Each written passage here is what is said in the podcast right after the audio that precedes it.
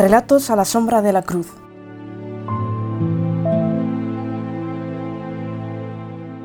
Camino de la cruz. El lienzo de la Verónica.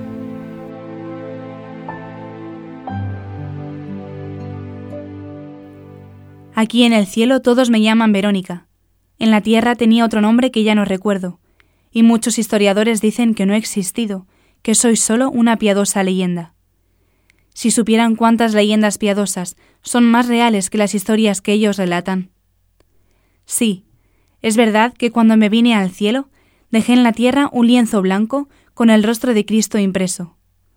Unos dicen que ahora está en la Basílica de San Pedro, otros que en el Monasterio de la Santa Faz en Alicante, en la Catedral de Jaén o en la Basílica del Sacre Coeur de París.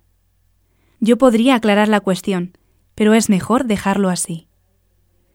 El verdadero icono, el vero icono, de ahí procede el nombre de Verónica que me pusieron, está en el corazón de cada uno de los que creen en él.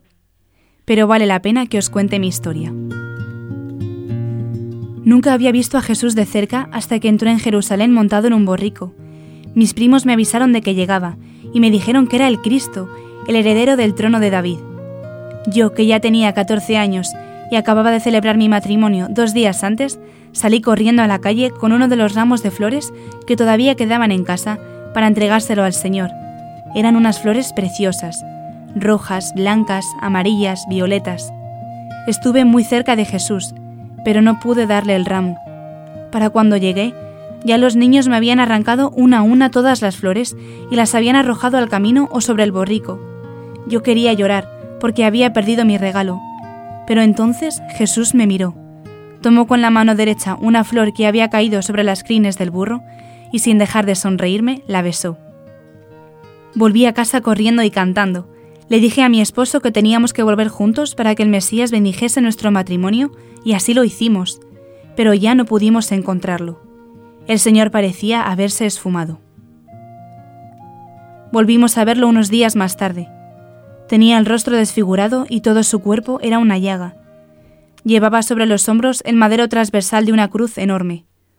Un soldado romano le azotaba en las piernas mientras le gritaba que caminase más deprisa. Mi esposo no pudo contenerse y agarró al soldado por el brazo.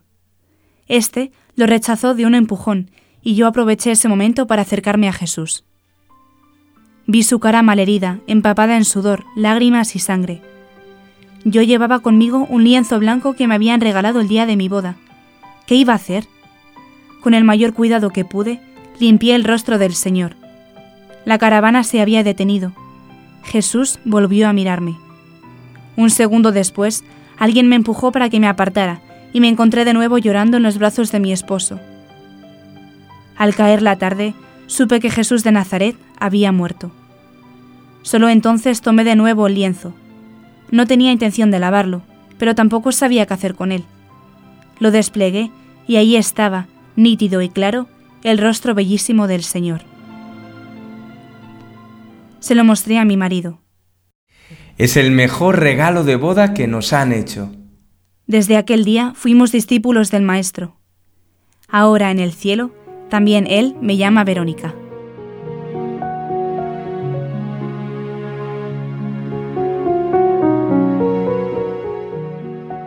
El hijo de Simón.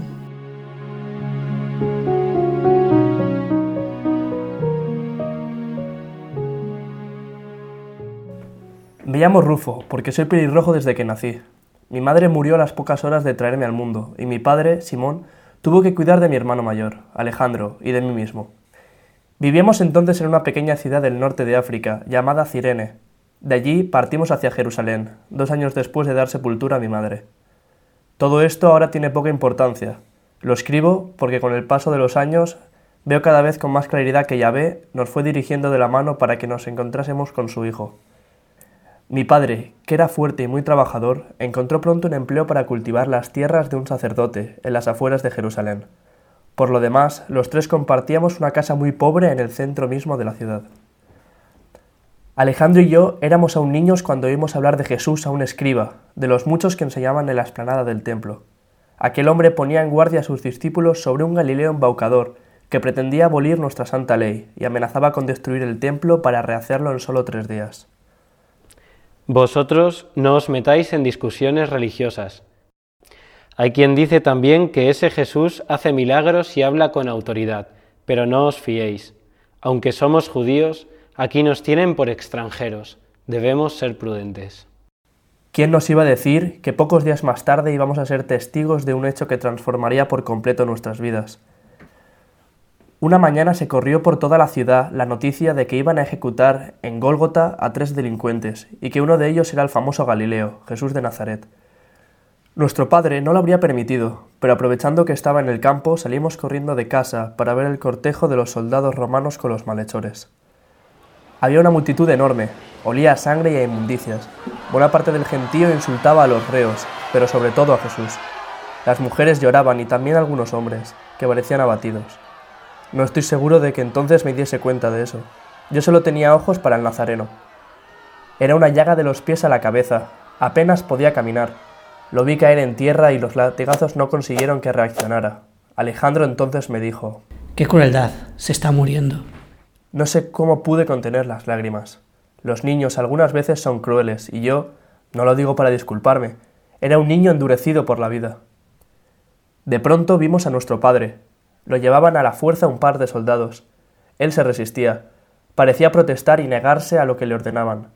Llegaron a donde estaba Jesús y lo obligaron a levantar la cruz. Lo hizo con facilidad, y el Señor pudo ponerse en pie. Jesús le miró, y aquellos labios sanguinolentos sonrieron de agradecimiento. Mi padre entonces se echó al hombro la cruz con energía y extendió su brazo izquierdo para que se apoyara el condenado a muerte. Un soldado trató de reprochárselo, pero Simón de Cirene, con qué orgullo escribo hoy su nombre. Le devolvió una mirada de piedra y comenzó a caminar siendo el báculo del Señor. Todo cambió desde aquel instante. Mi padre estuvo junto a la cruz y fue testigo de lo ocurrido hasta el último instante. Volvió a casa en silencio. No fue posible arrancarle una sola palabra. Los tres fuimos bautizados el día de Pentecostés. Pedro nos impuso las manos y recibimos el Espíritu Santo. Conocimos a María, la Madre de Jesús, y a mí me dio un beso en la frente. Hace un mes murió Simón, tenía 62 años. Alejandro ha cumplido ya los 30 y yo 26. Vivimos y trabajamos en Jerusalén. Estamos casados, tenemos hijos y llevamos con orgullo el nombre de cristianos.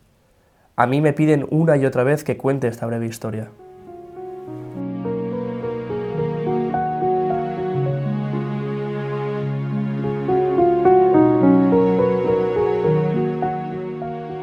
Viernes de Dolores.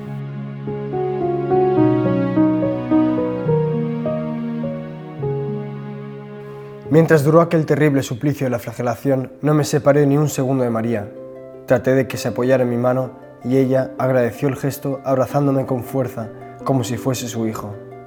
Enseguida noté el calor de sus lágrimas, que llegaron a empapar mi túnica.